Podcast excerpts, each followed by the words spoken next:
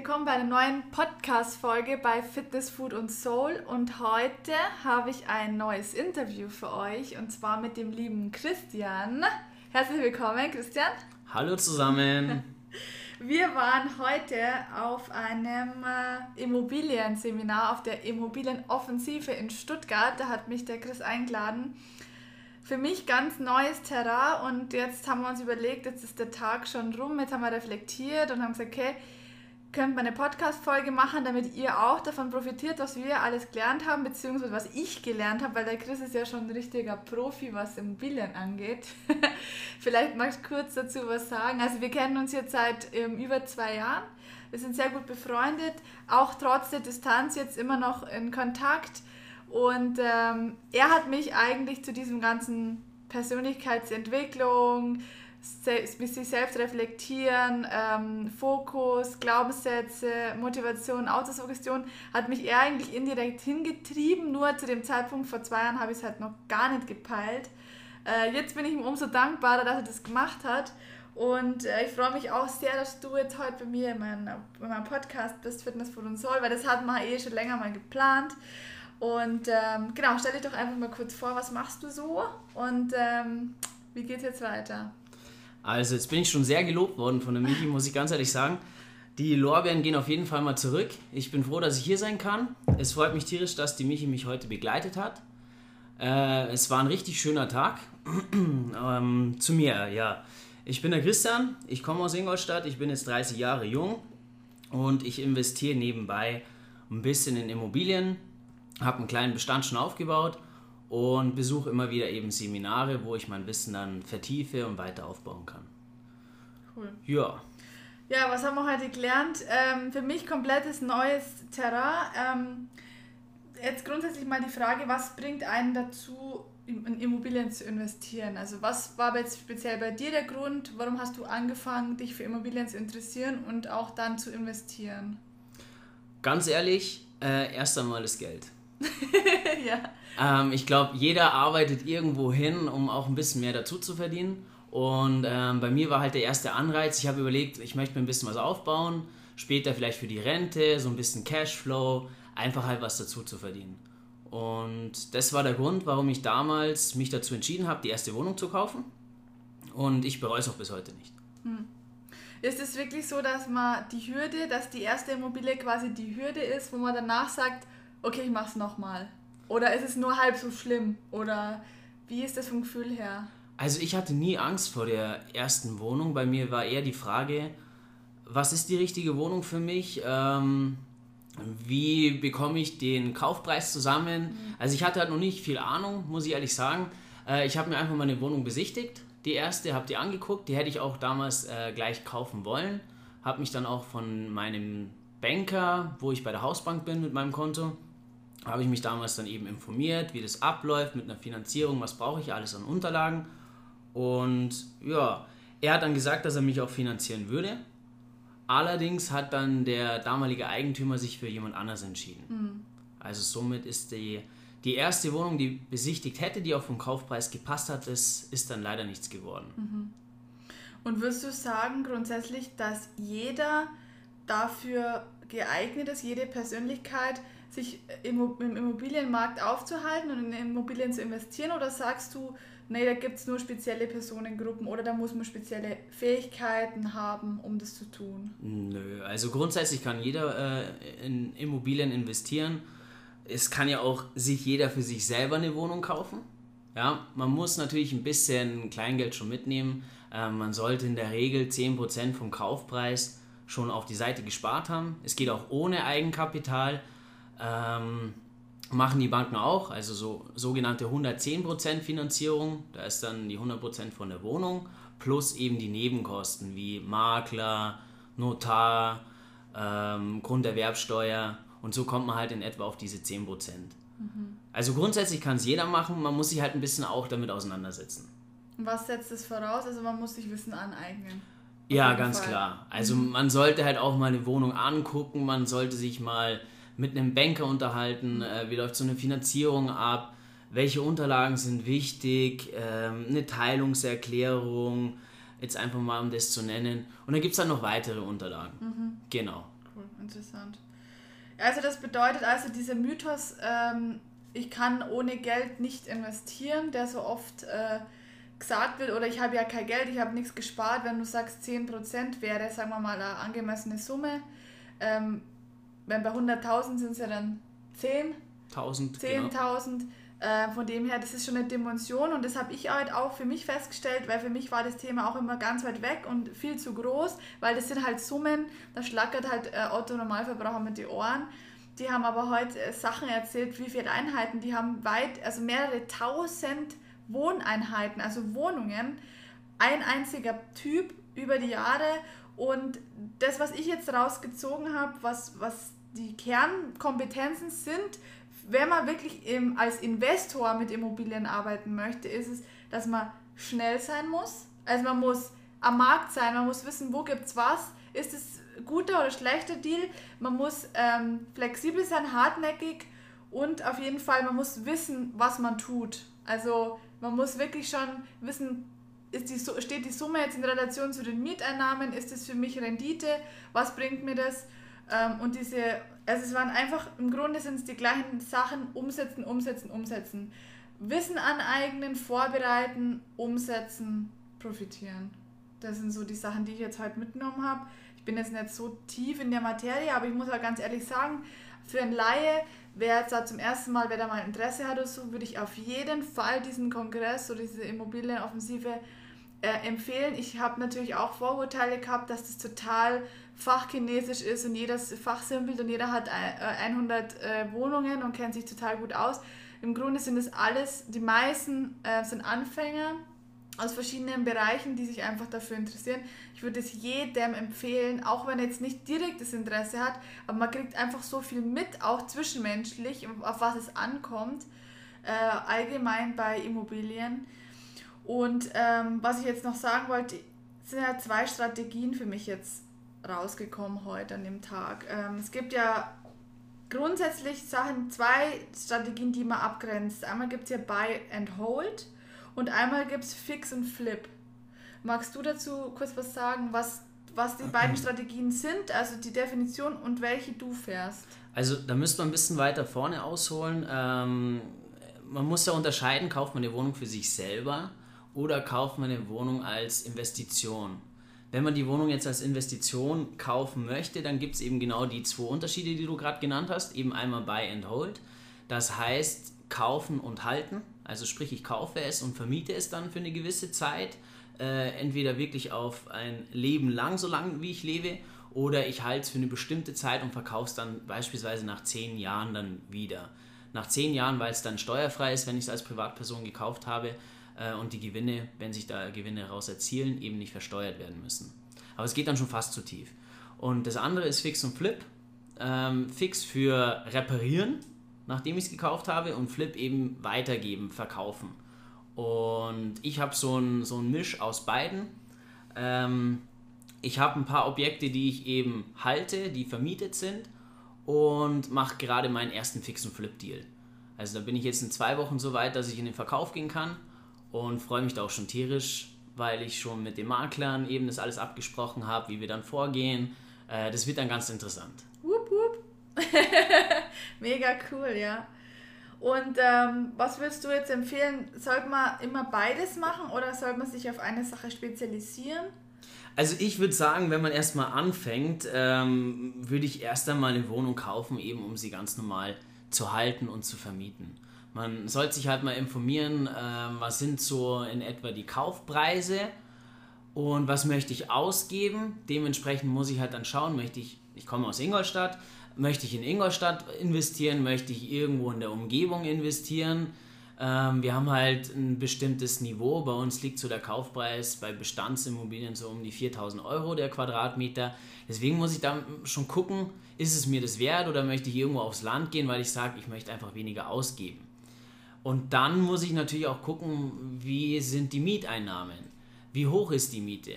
Wir haben in Ingolstadt haben wir Unterschiede zwischen 10 und 12 Euro pro Quadratmeter. Es geht auch mal höher, je nachdem, was es für ein Stand ist, Standort ist, ähm, wie die Ausstattung ist. Also es ist ein bisschen breit gefächert. Mhm.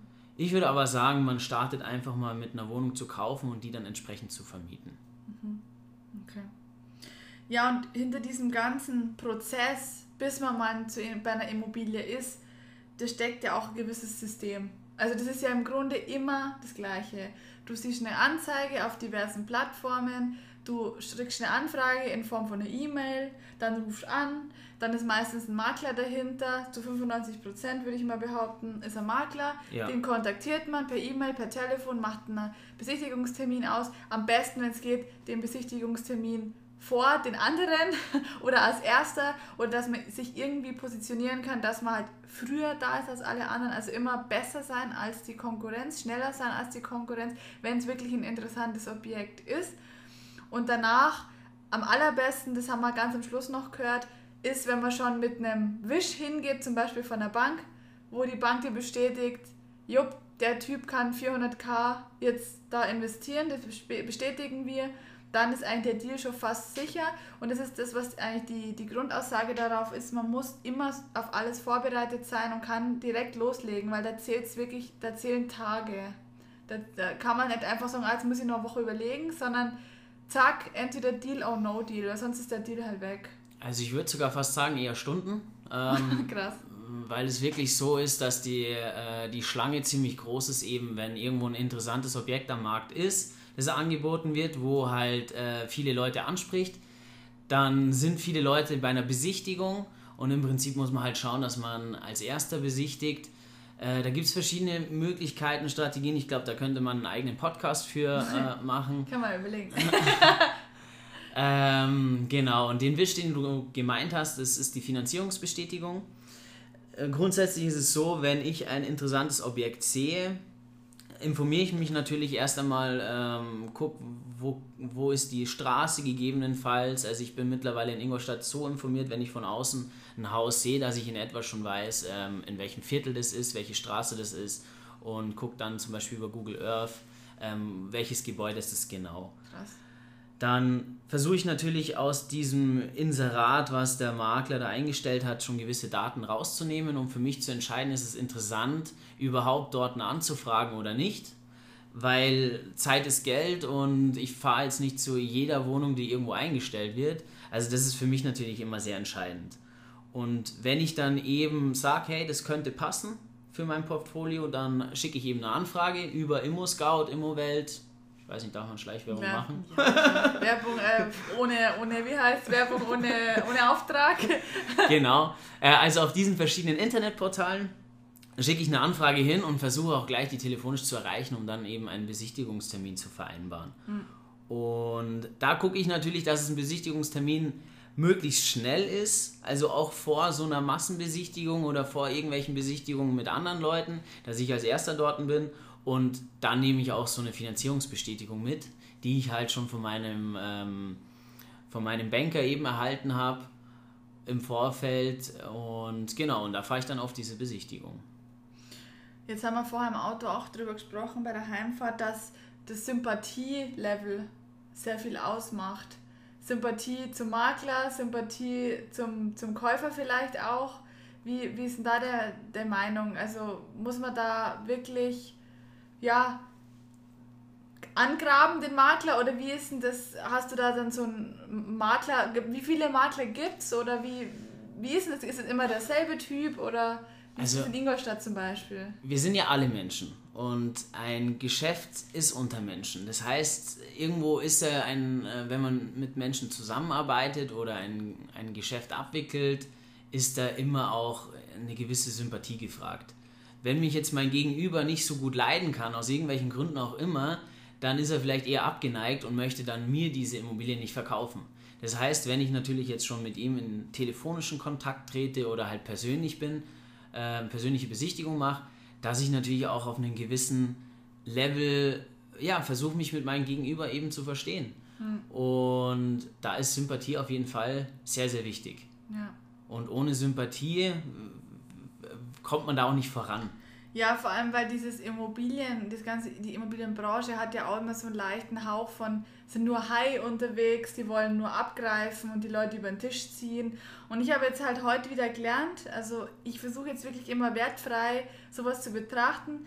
Das sind die größten da, die jetzt gesprochen haben, die Speaker, die mit, mit 3.000, 4.000 Einheiten, das sind absolut gar keine Haie, die waren mega authentisch, die haben richtiges Wissen und die wollen gutes, gute Geschäfte machen. Gute Geschäfte bedeutet, dass beide Parteien gewinnen. Der Käufer und der Verkäufer. Weil ich glaube nicht, dass es langfristig was bringt, wenn man dauernd die Leute über den Tisch zieht oder dass, es, ja, dass man langfristig Erfolg hat einfach. Und ich finde, die versuchen einen vernünftigen Preis zu finden. Natürlich handeln die, aber die wollen jetzt für, für eine Wohnung nicht äh, horrende Preise, niedrige Preise bezahlen, sondern die schauen, was geht und holen das meiste raus und machen eben dann was Besseres draus. Und in dem Zusammenhang habe ich auch zum zweiten Mal von Homestaging gehört. Das ist auch ziemlich interessant. Äh, magst du kurz zu Homestaging was sagen, das kurz erklären, dass, dass man weiß, worum es geht? Also Homestaging ist ähm, eine Art Möblierung. Im Prinzip, man hat eine Wohnung, die man verkaufen möchte und wenn die Wohnung eben hergerichtet ist und die Wohnung ist leer, dann können sich die wenigsten Menschen, die haben so ein Vorstellungsvermögen, eben sich vorstellen, wie eine Wohnung aussieht, wenn Möbel drin sind. Die denken dann vielleicht, der Raum ist kleiner oder größer oder es passt halt irgendwie nicht so. Die, die Menschen können sich das nicht vorstellen. Und Homestaging ist nichts anderes, wie dass man es einfach versucht, schöner zu präsentieren und halt einfach einzurichten. Es sollte natürlich dann auch passen. Passend eben für die Käuferschicht, die ich als Verkäufer dieser Wohnung ansprechen möchte. Und genau, ich bin gerade dabei, eben dieses Homestaging zu machen. Bei, diesem, bei meinem Fix und Flip, der gerade ansteht. Und die Möbel sind schon alle da, aber die müssen noch nach und nach aufgebaut werden. Und genau, und dadurch gehe ich davon aus, dass der Wert der Immobilie so um circa 10% höher verkauft werden kann, höher angesetzt werden kann, äh, als es dann marktüblich ist. Und das finde ich das Krasse, weil ähm, jeder, der schon mal eine Wohnung gesucht hat oder auf Immobilien Scout oder sonst wo unterwegs war, kennt diese Bilder, diese verramschten, dunklen Buden, wo man kaum erkennt, wie groß ist das Zimmer jetzt, es sind jetzt 12 Quadratmeter oder 20, dann steht irgendwie, Sachen stehen komisch rum, Sachen liegen auf dem Boden. Und dann haben die halt echt, ich glaube, acht oder zehn Vorher-Nachher-Bilder gezeigt, wo wirklich minimal nur was dran gemacht wurde, zum Beispiel die Wand weiß gestrichen und ein neuer Boden, Laminat reingelegt in einem Raum und ein bisschen mit Licht gearbeitet und hat, wie gesagt, diese Homestaging, die haben teilweise Pappsachen drin stehen, also ein Bett aus Pappkartons, man sieht es aber nicht, weil da ist schön Bettdecke, alles drauf, schaut aus wie ein normales Bett, ist aber Pappe. Und so werden da die Fotos gemacht, werden schön belichtet die Leute können sich ja vorstellen, ach genau, da steht dann mein Bett. Es wird auch offen kommuniziert, das ist nur Deko, so wie beim Ikea, wie man es kennt, oder in den Möbelhäusern, wo so ein Plastikobst rumliegt. So wird das gemacht, nur für die Bilder. Wird auch bis zum Tag, wo es verkauft wird, bleibt es so drin, dass die auch bei der Besichtigung sich das besser vorstellen können. Und dann wird das Zeug wieder rausgeräumt und woanders quasi in der Neuwohnung, die auch neu präsentiert wird, wieder reingeräumt. Und da gibt es tatsächlich Homestaging-Agenturen oder ja, Freelancer, die das dann machen.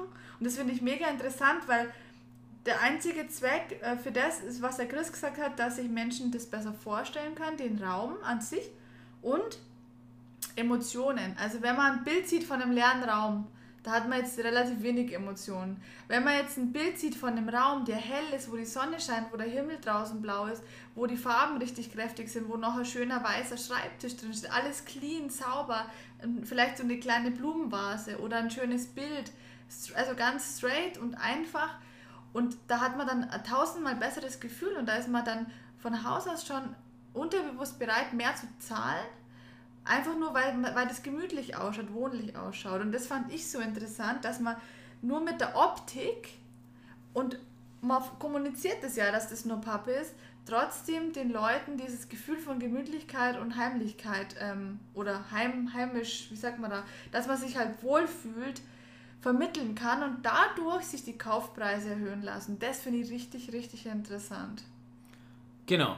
Wobei ich dazu sagen muss, es ist ja nicht alles aus Pappe und man erkennt es auch nicht. Also ähm, das Bett, das ich jetzt gerade aufbaue, das ist aus einem Karton aufgebaut, ja, aber da ist eine Decke drüber. Das heißt, man sieht gar nicht, dass das aus Karton ist. Man sollte sich halt nur nicht, wenn jetzt da ein Interessent kommt, der soll sich halt nur nicht draufschmeißen, weil sonst liegt der dann ziemlich schnell mal auf dem Boden, ne? Ähm, ja, und es gibt halt andere Investoren, wenn keine Küche drin ist. Äh, bei uns in Bayern ist es ja oft so, dass man eigentlich immer eine Küche mitverkauft. Äh, es gibt aber in anderen Bundesländern oder anderen Standorten halt ähm, ziemlich viele Wohnungen, wo keine Küche drinnen ist. Und da gibt es halt dann auch so Pappküchen. Das sieht relativ echt aus, gerade für die Bilder. Und die Leute denken halt dann wirklich, die Küchen sind real, weil es so, so echt ausschaut. Mhm. Und das macht man halt deswegen, dass man sich auch eine Küche entsprechend vorstellen kann, ähm, wie das dann eben wirkt. Mhm. Weil wenn da keine Möbel drin sind, wie gesagt, sieht es halt leer aus. Ja. Und das ist halt das, was vielleicht einer macht bei 50 Wohnungen und diese eine Wohnung wird wahrscheinlich um 10% tendenziell oder theoretisch könnte 10% mehr äh, Kaufpreis an Wert gewinnen, nur durch die Positionierung, durch die schönen Bilder, durch Homestaging. Und das wird jetzt immer mehr, habe ich das Gefühl. Ich habe auch das Gefühl, dass das zum Beispiel in anderen Ländern wie Amerika krasser ist, also mehr Homestaging und in Deutschland kommt es jetzt auch immer mehr, weil es einfach attraktiver wird für den Kunden. Was habe ich noch mitgenommen von heute? Die Exit-Strategie. Fand ich auch total interessant ähm, ein oder zwei Referenten haben gesagt, man braucht eine Exit-Strategie. Habe ich mir erst nichts darunter vorstellen können. Jetzt weiß ich, was er meint und kann es auch erklären. Und zwar ist das immer dieser Plan B. Falls was nicht ähm, funktioniert, magst du kurz darüber was sagen? Also, ja. er hat jetzt gerade einen Finger gehoben, deswegen äh, habe ich jetzt kurz. Äh es, es geht ja gar nicht um den Plan B, sondern man braucht erstmal einen Plan A. Also, sprich, wenn ich anfange, ähm, eine Wohnung kaufe, dann möchte ich oder dann sollte ich jetzt auch schon wissen, was möchte ich überhaupt mit dieser Wohnung machen. Möchte ich sie nur eben im Bestand halten und vermieten? Möchte ich sie irgendwann später mal wieder verkaufen? Möchte ich sie sofort wieder verkaufen, also ein Fix und Flip machen? Ähm, und das sind schon diese Exit-Strategien, ja. Also wenn ich jetzt heute sage, okay, ich kaufe mir diese Wohnung, um sie herzurichten und direkt wieder zu verkaufen, dann muss ich mir schon überlegen, wen möchte ich denn zum Beispiel ansprechen mit dieser Wohnung? Weil dementsprechend müsste ich dann auch die Wohnung herrichten, renovieren. Sollen da, soll es eine Familie ansprechen? Soll das ähm, gegebenenfalls eine WG sein? Muss ich dann nochmal eine Wand einziehen? Und, und, und. Also dementsprechend, wenn ich weiß, was mein Exit ist, also der spätere Verkauf oder der, der, der spätere Ausstieg, dann kann ich jetzt schon eben alles dorthin planen. Ah, okay. Kostenplanung und so weiter und so fort. Okay. Plan B ist natürlich, wenn jetzt halt irgendwas schieflaufen sollte, weil ich vielleicht eine Umnutzung von Gewerbeflächen in Wohnfläche eigentlich machen wollte und das Bauamt ähm, macht mir einen Strich durch die Rechnung und genehmigt es nicht, dann bräuchte ich gegebenenfalls einen Plan B und den sollte ich auch schon vorher wissen. Äh, ich sag mal, dann, dann, dann richte ich vielleicht einen Friseursalon ein oder äh, irgendwas anderes, irgendwelche Lagerboxen, Lagerflächen oder, oder, oder. Ja, und okay. genau, also da gibt es verschiedene ja, Varianten. cool. Danke für die Erklärung. Gerne. genau. Und ähm, ja, möchtest du noch irgendwas ergänzen, was, was du noch mitgenommen hast, was für dich noch wichtig ist vielleicht zum Thema Akquise? Wie komme ich denn an sowas? Wie bereite ich mich davor? Was ist da wichtig? Also, wie gesagt, man sollte gucken, dass man äh, vernünftig vorbereitet ist, dass man seinen Markt eben kennt, dass man die einzelnen äh, Straßen sogar kennt. Also, die Leute sagen immer, die Investoren sagen immer, man soll den Markt kennen, so wie ein Taxifahrer, seine Gegend kennen wie ein Taxifahrer. Das ist ganz wichtig, dass du genau weißt, wo befinde ich mich, in welchem ähm, Kaufpreisniveau befinde ich mich und das ist dann entscheidend eben später, ob es ein guter Deal ist oder ob es ein schlechter Deal ist. Mhm. Und wenn du deine Hausaufgaben nicht gemacht hast und kaufst halt etwas einfach gegebenenfalls zu teuer ein, dann hast du halt einfach ein Problem. Ja, dann musst du hoffen, dass der Wert noch weiter steigt oder du musst damit leben, dass deine Rendite eben nicht zu hoch ist oder vielleicht sogar negativ ist. Was sagst du zu dem Satz oder zu der Aussage, es rentiert sich sowieso nicht mehr in Immobilien zu investieren, zum Beispiel in Ingolstadt, weil die Preise sind sowieso viel zu hoch. Was sagst du dazu? Was ist da deine Meinung oder deine Sicht? Wir haben hohe Preise, die Kaufpreise sind aktuell hoch, ja. Alle Leute sprechen immer von einer äh, Immobilienblase. Ähm, es ist schwierig, jeder hat eine andere Meinung. Ich persönlich werde weiterhin investieren. Ich habe für mich immer einfach eine, eine gewisse Benchmark gesetzt mit Fix und Flip aktuell habe ich jetzt äh, gar kein Problem, weil es sehr kurzfristig gehalten ist Und wenn ich weiß, der, das Kaufpreisniveau ist aktuell auf 4000 Euro und ich handle sehr schnell etwas durch, acht Wochen, drei Monate, dann weiß ich, dass in diesem Zeitraum die Preise nicht fallen können, aber auch nicht immens steigen können.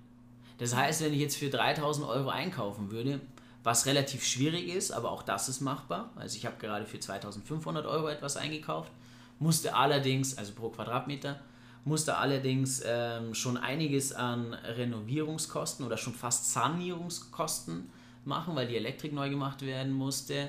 Ähm, Fenster habe ich ausgetauscht. Genau. Ähm, wenn das passt, dann ist es kein Problem. Also ich sehe trotzdem den Markt noch äh, sehr interessant bei uns und würde auch weiter noch in Ingolstadt investieren. Ja, ich habe da keine Bedenken. Und jetzt zur letzten Frage, bevor wir ähm, den Podcast wieder leider schon beenden müssen, weil die halbe Stunde dann schon erreicht ist, haben wir schon fast 25 Minuten. Wie wichtig ist ein Netzwerk zum, im Bereich Immobilien? Also das Netzwerk ist das A und O. Gerade wenn man weitere Deals machen möchte, irgendwann hast du zum Beispiel über die Online-Portale nicht mehr so die Möglichkeit, vielleicht ist da gerade kein Deal drinnen. Äh, es dauert eine gewisse Zeit, weil einfach die Kaufpreise äh, oder die Leute zu hohe Kaufpreisvorstellungen haben und das ist halt im Netz oft halt ein großes Problem, weil die im Internet inserierten Objekte halt sehr hochpreisig angesetzt sind. Dann, wenn ich ein Netzwerk habe mit Handwerkern, mit Immobilienmaklern und und und, dann kann es sein, dass ich darüber halt mal Objekte zugespielt bekomme, die noch nicht im Internet sind. Also das nennt man dann ein Off-Market-Objekt. Und wenn es dann Off-Market zu mir rüberkommt, dann kann ich auch viel besser mit dem Verkäufer verhandeln, weil er noch gar nicht im Internet inseriert hat, noch gar nicht so viele Leute eben äh, die Nachfrage dorthin haben, also es besichtigen wollen, wie auch immer. Und dann ist es einfacher, eben an Immobilien ranzukommen. Und er spart sich Arbeit, er muss den Besichtigungstermin nicht machen, du musst nicht hinfahren, sondern es ist gleich safe. Genau, wenn der Makler dann natürlich sagen kann, hey, er hat direkt schon einen Kaufinteressenten, dann muss er, wie du es schon gesagt hast, nicht viele Besichtigungen machen, sondern ich schaue mir einmalig die Wohnung an, vielleicht noch ein zweites Mal, je nachdem wie der Zustand ist, ob irgendwas geklärt werden muss, ob mein Banker mitkommen muss. Ähm, und wenn ich dann sage, okay, ich kaufe die Wohnung, dann haben alle Zeit gespart. Der Makler hat Zeit gespart, der Verkäufer hat Zeit gespart. Er hat gegebenenfalls sehr kurzfristig dann auch ähm, den Verkauf realisieren können, kriegt sein Geld relativ zeitnah und alle sind zufrieden. Ich auch. Win-win, würde ich sagen. Win-win. Sehr gut. Win. sehr guter Abschluss auch für die Folge. Gibt es noch einen Satz, den du jetzt äh, den Leuten da draußen mitgeben willst, wenn sie sich mit Immobilien beschäftigen wollen oder interessiert sind, ein Investor zu werden? Gibt es einen Satz oder ein, äh, eine Empfehlung, die du jetzt nochmal sagen kannst, ganz allgemein, was wo man hingehen kann, was man tun kann. Habt den Mut und fangt einfach an, in Immobilien zu investieren. Woo! Amen, Amen, sagt er nur. Sehr gut. Wie geht's bei uns jetzt weiter? Wir haben schon philosophiert im Auto. Ich bin sehr interessiert an Immobilien. Ich nehme jetzt mir Immobilien-Nachhilfe beim Chris. Er bringt mir die Tipps und Tricks äh, bei, wie man einen guten Deal von einem schlechten Deal erkennt. Und mal schauen, was passiert in 2020. Wir haben da so ein paar Gespräche, ein paar Ideen. Ähm, wir werden auf jeden Fall da was zusammen starten und ich habe richtig Bock, ähm, sowas auch in die Richtung zu machen und zu investieren, weil das Geld auf dem Tagesgeld wird irgendwann halt weniger sein, als ich letztendlich drauf bezahlt habe und das wäre richtig cool, in, in ein oder zwei Jahren zu sagen, hey, mir gehören so und so viele Immobilien und dass es gar nicht so schwer ist, dass diese ganzen Vorurteile, Glaubenssätze, die man dazu hat, vor allem jetzt speziell ich, dass es eigentlich alles nur eine Phase ist, die im, im Kopf entsteht und nichts mit der Realität zu tun hat. Und wenn man die richtigen Leute kennt, ähm, mutig ist, sich das Wissen aneignet und so wie ich mich Samstag, Sonntag in den äh, in ein Hotelzimmer, äh, Besprechungszimmer, Konferenzraum ohne Licht, ohne natürliches Licht setzt und sich die Sachen reinzieht, äh, möchte natürlich dann auch was umsetzen. Und ihr kennt mich, ich setze immer gleich alles um. Deswegen, wir gehen jetzt so weiter. Er coacht mich, so wie ich einen Finanzcoach habe. Shout out to Moritz. habe ich jetzt auch einen Immobiliencoach, ganz was Cooles. Ähm, und das wird jetzt der Chris sein. Wir werden in Kontakt bleiben, werden regelmäßig Zoom-Calls machen.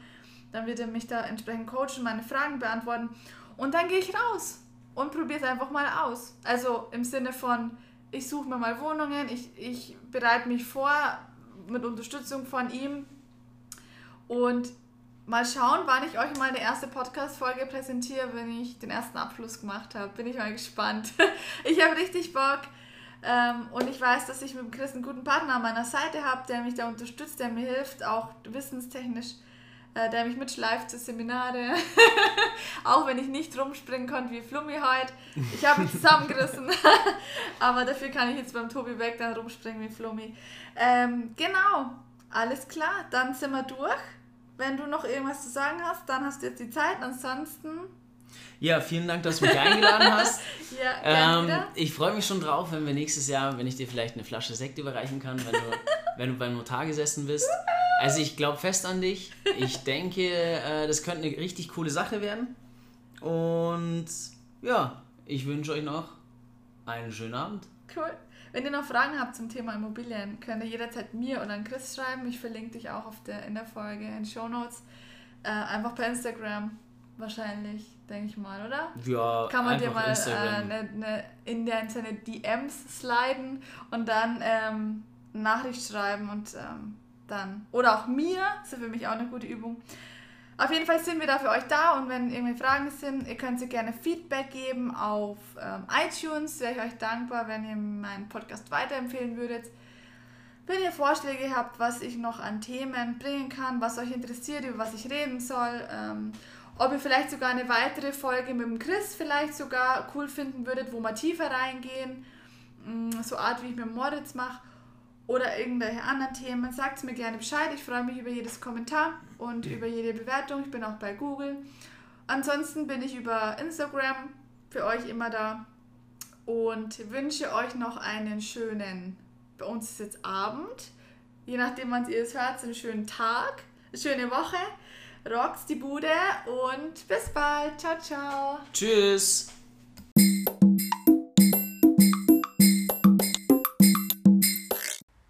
Ihr Lieben und herzlich willkommen bei einer neuen Folge von Fitness, Food and Soul. Und heute habe ich die zweite Interviewfolge mit euch am Start mit Stefan, meinem Coach für Krafttraining, der mich jetzt schon seit zwei Jahren begleitet. Und wir sprechen heute über natürlich über Krafttraining wie immer und auch über, über meinen Trainingsplan und warum und wieso und weshalb ich so und so viele Übungen und welche Übungen und äh, wie viele davon mache, einfach zur Info und dann sprechen wir allgemein über Trainingsplanung und so weiter. Schön, dass du heute wieder da bist. Ja, sehr gerne. Heute auch mal hoffentlich, hoffentlich mit äh, verbesserter Audioqualität ja, und Videoaufnahme. Also da haben wir heute alles am Start, äh, um das Ganze hier optimal zu gestalten für euch. Da hast du ja heute schon dich eine Stunde intensiv damit auseinandergesetzt, während ich auf der Couch gepennt habe, weil wir beide heute trainiert haben. Sehr intensiv. Dann geduscht, dann gegessen. Ich habe eine Stunde gepennt, er hat an der Tonqualität geschraubt und jetzt sitzen wir hier im, auf der Trainingsfläche auf zwei, zwei Schrägbänke und unterhalten uns über Training. Was Besseres kann es nicht geben heute. Genau, komm auf die Schrägbank, wir müssen reden. Genau. Ja, wir wollen heute über mein Training und meinen Trainingsplan sprechen, den du für mich äh, damals erstellt hast und der immer wieder geändert und verfeinert wird. Einfach um nochmal alle abzuholen, um was geht es hier, was mache ich für ein Training im Speziellen, warum und äh, was gibt es für, ja, für Feinheiten, auf die du achtest als Trainer bzw. bei dir selber? Magst du anfangen? Nee, erzähl du gerne, was, was, für, was für ein Trainingsplan, was für eine Frequenz, wie oft pro Woche trainierst du, was sind die Übungen? Äh, jetzt oder wie es jetzt über den Verlauf Kannst du sagen, wie, wie wir begonnen haben, wie mhm. es sich entwickelt hat und wo du jetzt aktuell gerade stehst? Und immer wenn ich was vergesse oder was falsch sage, dann. Genau. Gucke ich, ob das Mikrofon noch richtig dran ist.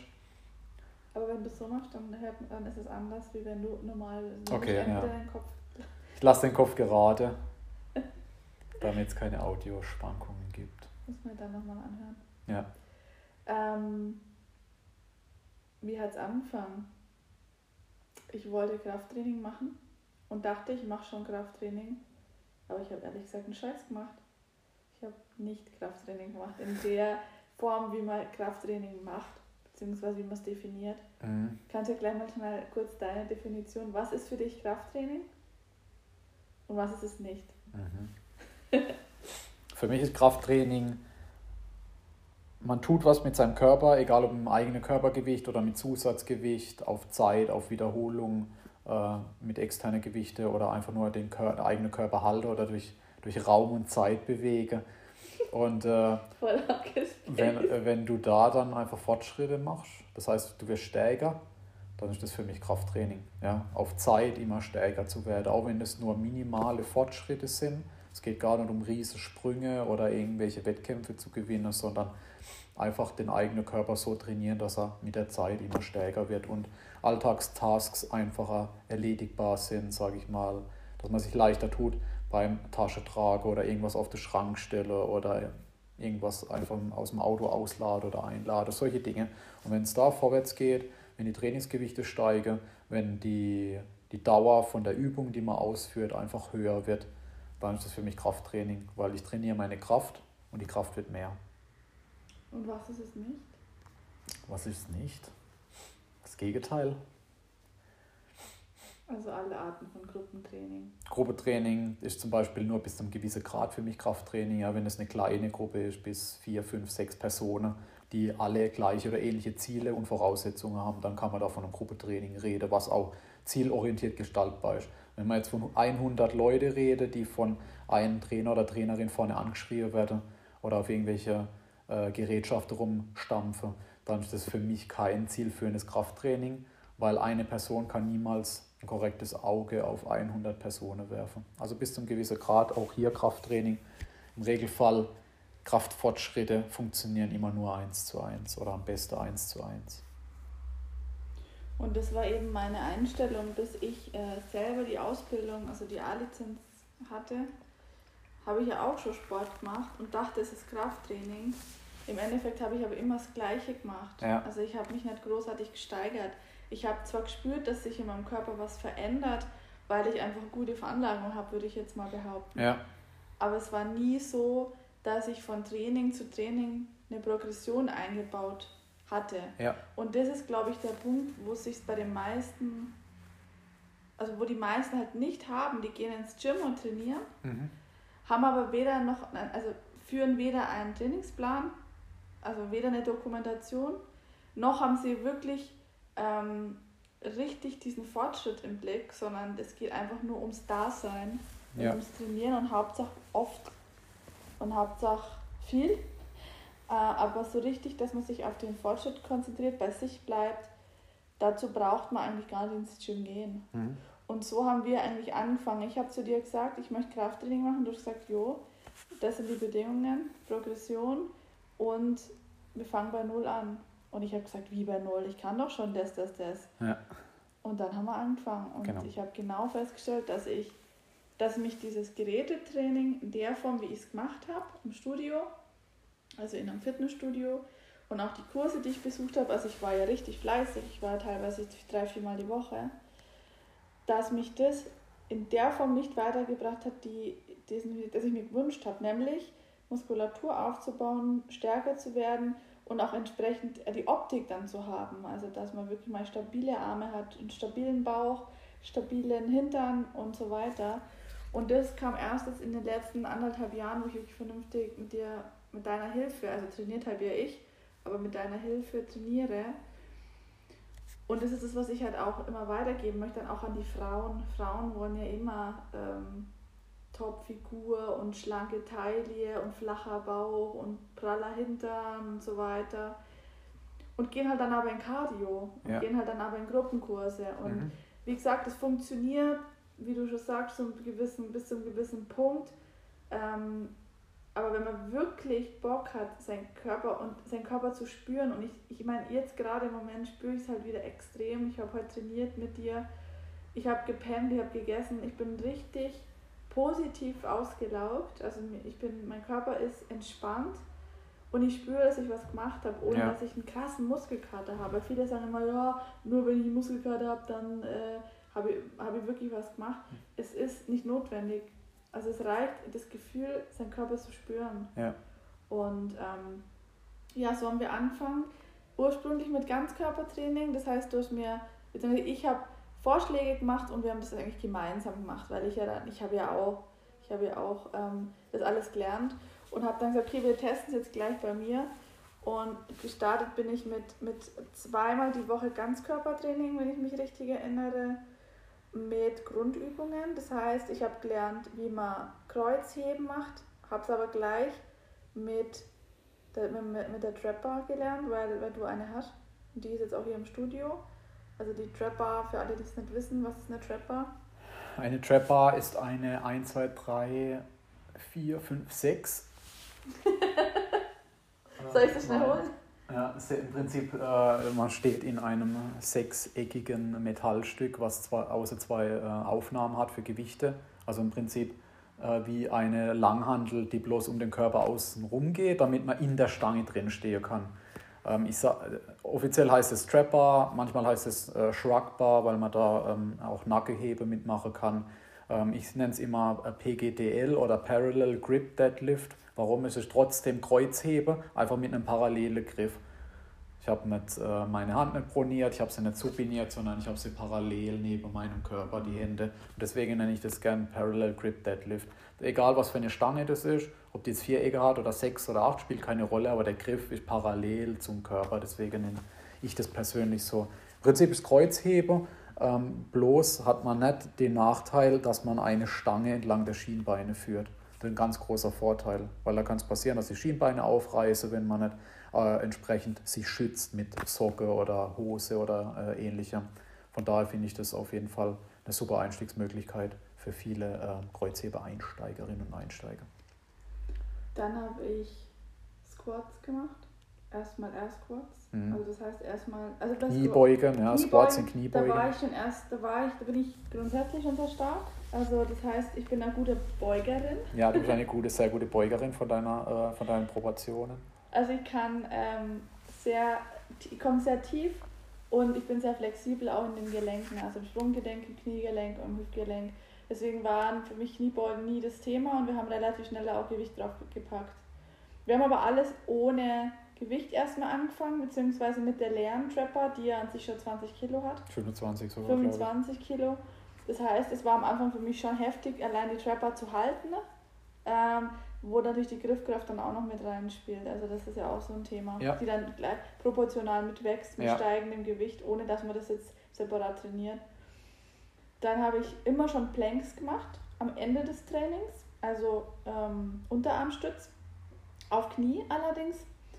Ähm, heißt nicht, dass ich keine ganzen kann, für mich reicht es eigentlich von der Kontraktion her im, im Rumpf, dass es auf Knien für mich vollkommen ausreicht.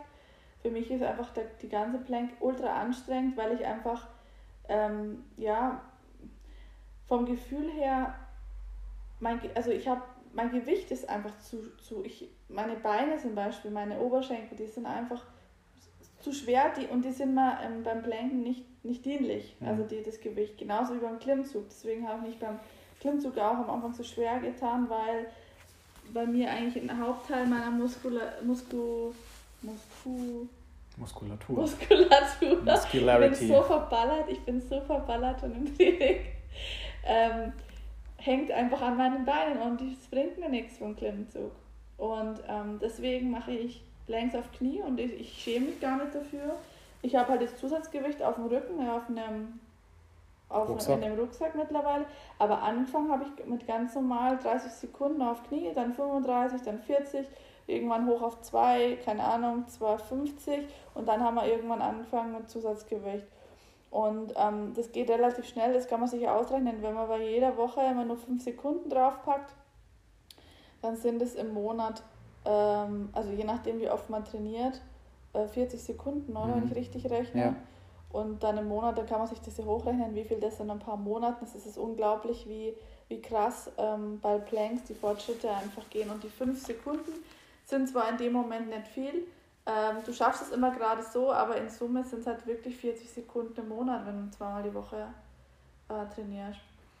Dann haben wir angefangen mit ähm, noch in deinem Home Gym ähm, einarmiger, Latz, einarmiger Latzug. Mhm. Pulldowns einarmig. Ja, ja so Pulldown, Latzug und auch äh, Rudern mit dem mhm. Seilzug. Am Anfang. Mhm. Einarmig, Rudern, Seilzug. Rudern, Seilzug. Und das waren so, wenn dir fällt dir noch was ein, was habe ich noch gemacht? Also Scapular Pull-Ups viel. Die habe ich aber erst, erst später dann gemacht. Am ja. Anfang habe ich wirklich nur Grundübungen gemacht. Ja. Das ist Liegestütze, klar. Liegestütze, Liegestütze schräg, auf Knie. Knie, schräge auf Knie. Ähm, genau, der Deadlift, die, die, die Kniebeuge, das einarmige Latziehen, das einarmiges Rudern und Planks. Das war es eigentlich am Anfang. Und dann haben sich die ähm, Übungsvarianten geändert. Also wie ich die ausführe. Warum? Warum haben wir das gemacht? Welche, welche Übungen? Ich habe zum Beispiel, ähm, jetzt mache ich Latzug mit, mit einem normalen Latzug.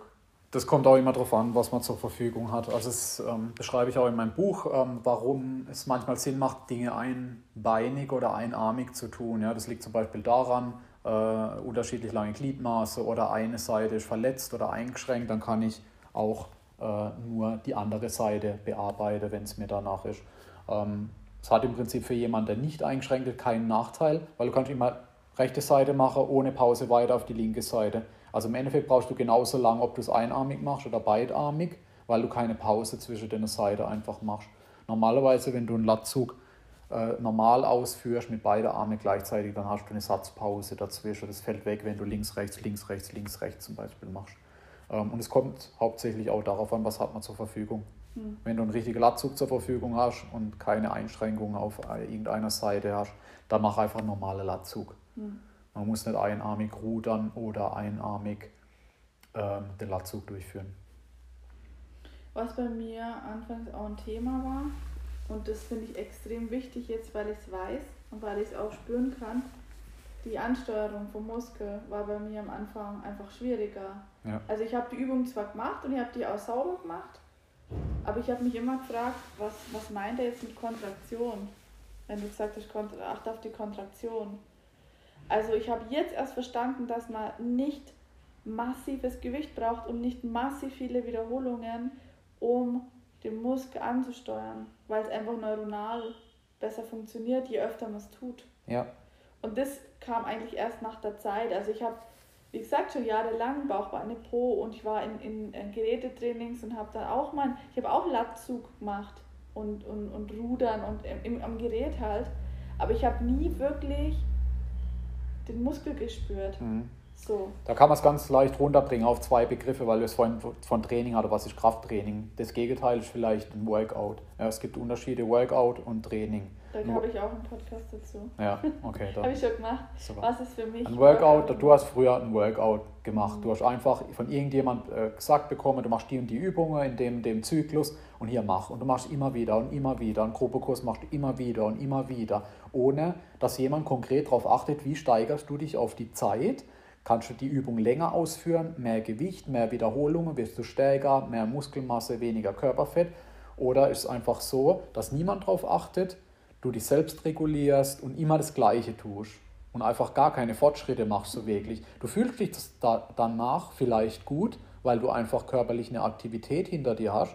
Das ist auch okay, wer das möchte, völlig in Ordnung. Also ich will nicht ein Workout schlecht reden und das, das Training gut. Gibt für beides Anwendungsmöglichkeiten. Aber jemand, der Fortschritte machen will, wie die Menschen, die zu uns kommen zum Beispiel, ja. die wollen Fortschritte machen, ja. ja. weil die drei Parameter, was wir auch im letzten Podcast hatten, äh, Kraft, Muskelmasse und niedriger Körperfettanteil führen halt zu Wohlbefinden. Und das ist das Ziel von vielen Menschen. Ja. Und das erreicht man am besten meiner Meinung nach mit zielgeführtem Krafttraining und nicht mit einem Workout. Mhm. Und du hast früher ein Workout gemacht und wir haben mit dem zwei Tage pro Woche Ganzkörper angefangen. Das war dann das erste Mal ein Training. Warum? Du schreibst dir die Dinge auf und guckst, bin ich nächstes Mal stärker oder besser, wie auch immer. Ganz wichtiger Punkt, hier ja. auch anfangs aufzuschreiben. Genau. Also wirklich in einen sauberen Plan ja. aufzuschreiben. Weil dann weiß ich zum einen beim nächsten Mal, was habe ich zuvor gemacht, wie viel davon und kann ich, konnte ich mich steigern oder nicht. Ja. Und ich muss jetzt auch wirklich ehrlich sagen, Real Talk, in den letzten anderthalb Jahren gab es vielleicht fünf Tage oder fünf Trainingseinheiten, wo ich mich nicht steigern konnte, Ja. an allen anderen 150 Tagen oder wie viel auch immer das waren oder 100, Ja. habe ich mich gesteigert. Zumindest in einer Wiederholung oder Gewicht. Natürlich nicht bei jeder Übung und auch nicht, nicht immer mit jeder Übung bei Mhm. jeder Einheit, aber ich habe mich in der Summe immer gesteigert. Ja. Und ich konnte meine, meine Muskelmasse steigern. Äh, mein Gewicht ist roundabout, muss ich jetzt ehrlich sagen, gleich geblieben. Also ich schwank immer zwischen äh, irgendwas 57, 59. Das ist so meine Range. Wenn ich sauber track und aufpasse, dann komme ich mal auf 57, für mich gut. Wenn ich jetzt mal ein bisschen mehr Carbs und so weiter und Eis und jetzt vor allem jetzt in der Zeit, dann komme ich mal auf 59, aber das ist für mich überhaupt nicht schlimm, weil mein Fokus liegt nicht auf meiner Waage, auf der Zahl auf der Waage, sondern ähm, das hatte ich früher ganz schlimm, sondern jetzt geht es mir um meine Form, um meine Performance und um die Progression. Ja. Und ob ich dann 62 Kilo habe oder 58, das ist komplett irrelevant. Und ich fühle mich halt mega stark, ich bin noch mega stark. Und ähm, um jetzt wieder den Loop zu schließen, wie ging es dann weiter? Ich habe dann eine ganze Weile dieses Ganzkörpertraining ähm, auf zwei Tage die Woche gemacht. Das war immer mit zwei, drei Tagen Pause dazwischen. Also sagen wir mal Montag und Donnerstag zum Mhm. Beispiel. Oder Mittwoch und Sonntag. Mittwoch, Samstag. Also ich habe auch immer geguckt, das ist auch eine Frage, die, ich, die, die du gerne nochmal auf die Nummer eingehen kannst, wenn du magst. Sollte man feste Trainingstage haben? Oder soll man einfach nach dem Gefühl sagen, letzter Trainingstag plus drei? Für, für Anfänger, die, also vor allem auch, wie, wie ich am Anfang war, ich konnte es nicht so richtig einschätzen, bin ich schon wieder fit? Mhm. Oder soll ich mit Gewalt jetzt durchziehen oder soll ich ähm, lieber noch einen Tag skippen? Also auch ein sehr spezielles Thema, was auch ausführlich in fast verschiedenste Kapitel im Buch beschrieben wird. Also auch später nochmal kommt der Link dann dazu. Ähm, können es aber kurz ausführen. Also es, ich unterscheide im Buch zwischen zwei unterschiedliche Trainings, ähm, nicht Trainingstage, sondern äh, Tagesarten, sage ich mal. Es gibt den in unserem normalen alltäglichen Kalender, da gibt es im Regelfall einen Werk, Werktag, Worktag, Werktag, einen Werktag und einen Wochenendtag.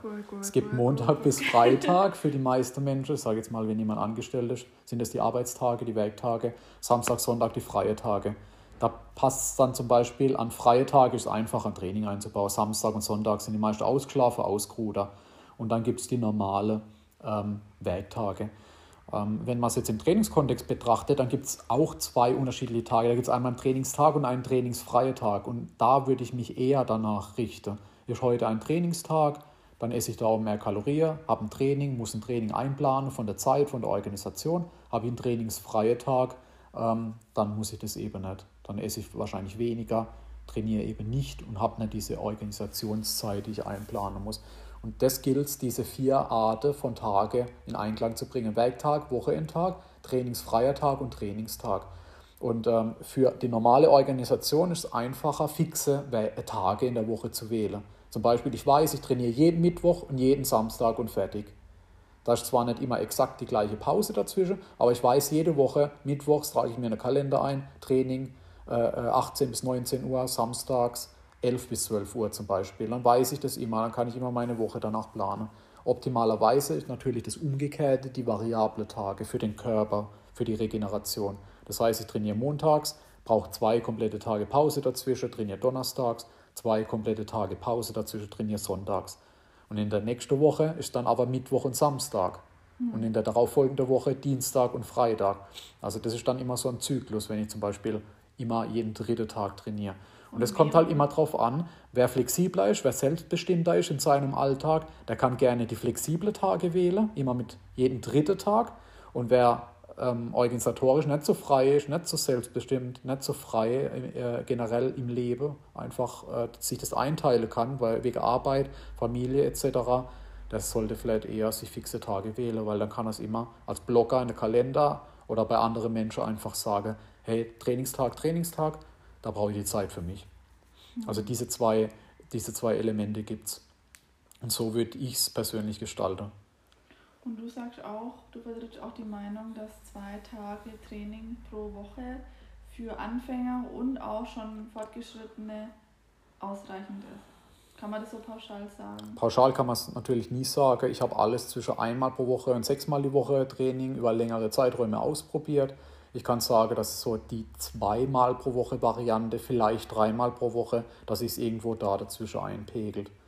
Also entweder zweimal oder dreimal. Einmal hast du auch eine lange Zeit pro Woche trainiert, das war sogar Woche oder Monate, ja, weil du einfach viel zu tun hattest. Ja. Und selbst in dieser Zeit hast du Fortschritte gemacht. Also ja. war es nicht verkehrt, in der Zeit nur einmal pro Woche zu trainieren. Mhm. Du machst Fortschritte. Mhm. Mit einem Ganzkörperplan einmal pro Woche regelmäßig Fortschritte machen, wunderbar.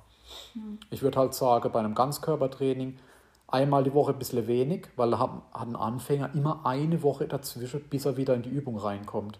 Wenn er das zweimal die Woche hat, ist es ein bisschen leichter einzusteigen. Dreimal geht auch. Ich habe auch lange Zeit dreimal die Woche Ganzkörper trainiert. Das funktioniert auch würde ich aber eher sagen, bei jemand, wo wirklich gut regeneriert, wo noch nicht so intensiv trainiert, wo viel Zeit hat, selbstbestimmt, Freiheit, solche Dinge. Ähm, es wird auch äh, ein neues Kapitel geben, das habe ich noch nicht ausformuliert, da geht es um Vergebung. Das, äh, auch diese zwei Tage pro Woche Training, äh, finde ich, die vergebe einem mehr. Das heißt, wenn ich stressige Situation habe, wenn ich familiäre Probleme, Krankheit, viel im Beruf zu tun, dann ist ein zwei Trainingstage pro Woche Plan flexibler als einer mit vier Trainingstage. Wenn ich zum Beispiel dazwischen mal eine Nacht nicht so gut schlafe, dann reicht die, reicht die Regeneration von drei Tagen vielleicht trotzdem noch aus. Wenn ich jetzt sage, ich trainiere am nächsten Tag schon oder zwei Tage danach, dann muss ich oft mein Training verschieben, weil einfach Lebensereignisse dazwischen kommen. Deswegen ist ein zwei Trainingstage pro Woche Plan einfach viel flexibler in den Alltag integrierbar und viel einfacher handelbar. Deswegen finde ich den zwei Trainingstage pro Woche Plan so sinnig. Ja. Die Hauptfrage, die man sich halt immer stellen sollte, wenn es ums Thema geht, wie viele Tage soll ich trainieren? Wie, also mache ich Fortschritte ja. mit dem aktuellen Training? Also es geht nicht immer um extra viel, extrem viel und extrem oft und, und so weiter. Also viele übernehmen sich da oftmals und gehen da echt vier, fünf Mal ins Gym. Und wie gesagt, die gehen dahin, um dort zu sein und nicht um zu trainieren. Also Real Talk. Ja. Meiner Meinung nach. Und ich sehe es am eigenen Leib. Ich trainiere zweimal die Woche 60 Minuten. Das kann sich jeder Mensch einräumen, ist meine Meinung. Und ich mache sehr gute Fortschritte. Und ähm, deswegen, also bevor man jetzt sechsmal die Woche ins Gym rennt und dann ins Übertraining kommt, nehmt euch lieber 60 Minuten Zeit, trainiert da intensiv mit Fokus, so wie ich, und macht eure Fortschritte und, und checkt es auch anhand von eurem Trainingsplan und eurer Dokumentation, ob wirklich Fortschritt da ja, ist exakt. und wie ihr euch fühlt. Also ich habe dann ganz lange ähm, Ganzkörpertraining gemacht, würde ich mal sogar behaupten, über ein Jahr. Halbes Jahr auf jeden Fall. Also ein halbes, dreiviertel Jahr habe ich definitiv phasenweise nur einmal die Woche, weil da war die Öffnung vom Studio und so weiter. Da haben wir auch viel körperlich, handwerklich gemacht und so weiter. Genau. Da war für mich auch mental sehr anstrengend, deswegen konnte ich mich dann nicht so krass fokussieren aufs Training. Und dann kam der Punkt, wo du zu mir gesagt hast, jetzt ist, ähm, jetzt bin ich reif und ready für einen Split. Mhm. Warum? Was ist ein Split? Warum hast du das zu mir gesagt? Und wie schaut das Split jetzt bei mir aus? Warum mhm. hast du die Übungen so ausgeführt für mich? Irgendwann kommt halt der Punkt, da sind diese zweimal pro Woche die gleichen Übungen durchzuführen. Also ich rede jetzt bei einem Ganzkörperplan auch von gleichbleibenden Übungen. Du kannst auch zweimal die Woche Ganzkörper trainieren, jeweils mit unterschiedlichen Übungen. Das geht auch. Das haben wir bisher aber so nicht gemacht. Ich gehe jetzt davon aus, von einem zweimal pro Woche Ganzkörper mit identischen Übungen. Irgendwann sind die Übungen so intensiv vom Volumen und von dem Trainingsgewicht und der, in Kombination mit der Wiederholungszahl, dass es in diese zwei, drei Tage, die dazwischen liegen, kaum möglich ist, da sinnvoll zu regenerieren, weil auch andere Lebensereignisse, handwerkliche Arbeit, Stress, dies, das. Deswegen sage ich dann, irgendwann kommt der Punkt, wo ich sage, mache ich eher eine Einheit oberkörperdominant, eine Einheit eher unterkörperdominant. Das heißt, ich habe von Unterkörper zu Unterkörper immer eine Woche Pause, von Oberkörper zu Oberkörper dann auch zur nächsten Woche dann äh, sieben Tage Pause, wenn man es jetzt von Woche zu Woche sieht. Und das ist auch einfach hier vergebender als ein Ganzkörperplan, den bis zum Exzess hochzutreiben. Der funktioniert auch. Es funktioniert auch dreimal die Woche Ganzkörper, wenn man die Intensität immer reguliert. Aber um es einfach zu halten und weiterhin Fortschritte zu machen und mehr sich auf eine Körperpartie oder eben Unterkörper oder Oberkörper jeweils konzentrieren zu können, ist es einfacher dann irgendwann halt den Splitplan zu machen. Und welche Übungen schon für mich ausgewählt? Wenn du den Splitplan machst, kannst du natürlich mehr Übungen einbauen. Wenn du vorher bei einem Ganzkörper vier Übungen insgesamt hast, kannst du jetzt vier Übungen pro Einheit für Oberkörper und bei einem Unterkörper auch vier, vier Übungen. Das heißt, du kannst dann auch theoretisch mehr Übungen machen, um das ähm, gezielter zu mhm. trainieren.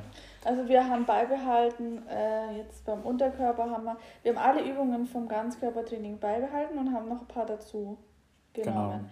Also das heißt, ich mache im Unterkörpertraining nach wie vor, und das ist jetzt auch schon über ein halbes Jahr, mhm mache ich nach wie vor einen Deadlift, also immer noch mit der Trapper. Da habe ich aktuell ähm, vier Sätze, das heißt äh, drei Aufwärmsätze mit jeweils ähm, 40, 50, 60 Kilo und einen Topsatz von 66, wo ich heute 13 Wiederholungen mhm. gemacht habe. Ähm, und zwar ohne abzusetzen. Ja, also auch hier Unterschied Trapper bzw. Kreuzheber. Ähm, es gibt verschiedenste Varianten. Es gibt Stiff-Legged, ähm, es gibt Bend-Legged, äh, rumänisches Kreuzheber. Äh, es gibt normales Kreuzheber vom Boden. Also da gibt es auch wieder verschiedenste Varianten. Die Variante, die sie jetzt ausführt, ist Trapper, einmal vom Boden abhebe und dann im Prinzip rumänisches Kreuzheben genau, durchhebe ohne Ablesen. ja. Weil meine Beine sind fast. Kein Stiff-Legged, ja. äh, leicht Bend-Legged, von daher ähm, entsprechend rumänisches Kreuze. Und da kann ich auch am besten ähm, meine Muskulatur ansteuern, also meinen unteren Rücken, auch meine Hamstrings merke ich deutlich mhm. beim Trapper Deadlift. Und ich merke es ja genau da, wo ich es merken sollte. Genau. Also ich merke auch nach dem Training immer meine Hamstrings hinten leicht, also jetzt nie gereizt oder nie Schmerzen. Ich spüre sie halt, dass sie, dass sie in Bearbeitung sind oder mhm. dass, sie, dass, dass da dran gezogen wurde. Und ich, mein Ziel ist auf jeden Fall 100 Kilo. Also ist auf jeden Fall ein Ziel. Mhm. Und das ist auch das, was du mir bestätigst, dass es möglich ist. das würdest, du jetzt, das würdest du jetzt schon schaffen, ja. ja du musst 66, wir können ja. nochmal 5 Kilo draufrechnen, weil die, die Handel, das sind jetzt schon 71 Kilo in etwa für 13 Wiederholungen. Also du würdest locker ein paar Wiederholungen mit 100 Kilo schaffen, also easy. Ja. Von daher immer umrechnen, wenn wir bei 13 Wiederholungen sind. Also sag mal 100 Kilo bei über 10 Wiederholungen, das ist ein Ziel. Ja, ich bin ja immer noch äh, am Anfang von der Hypertrophie, würde mal behaupten. Also ja. mittendrin, sagen wir mal so. Äh, ich arbeite mich hoch. Also wie gesagt, ich habe angefangen vor anderthalb Jahren nur mit der leeren Trapper mit 20, ja. 25 Kilo und bin jetzt halt bei fast schon 70 und es ist halt abartig, wie, wie man sich da steigern kann. Ja, äh, auf, das, auf die Zeit. Ja. ja. Und immer nur kleine, kleine, kleine, kleine, kleine Baby Steps. Ja. Kleine, kleine, kleine, kleine. Darum geht es immer. Ja.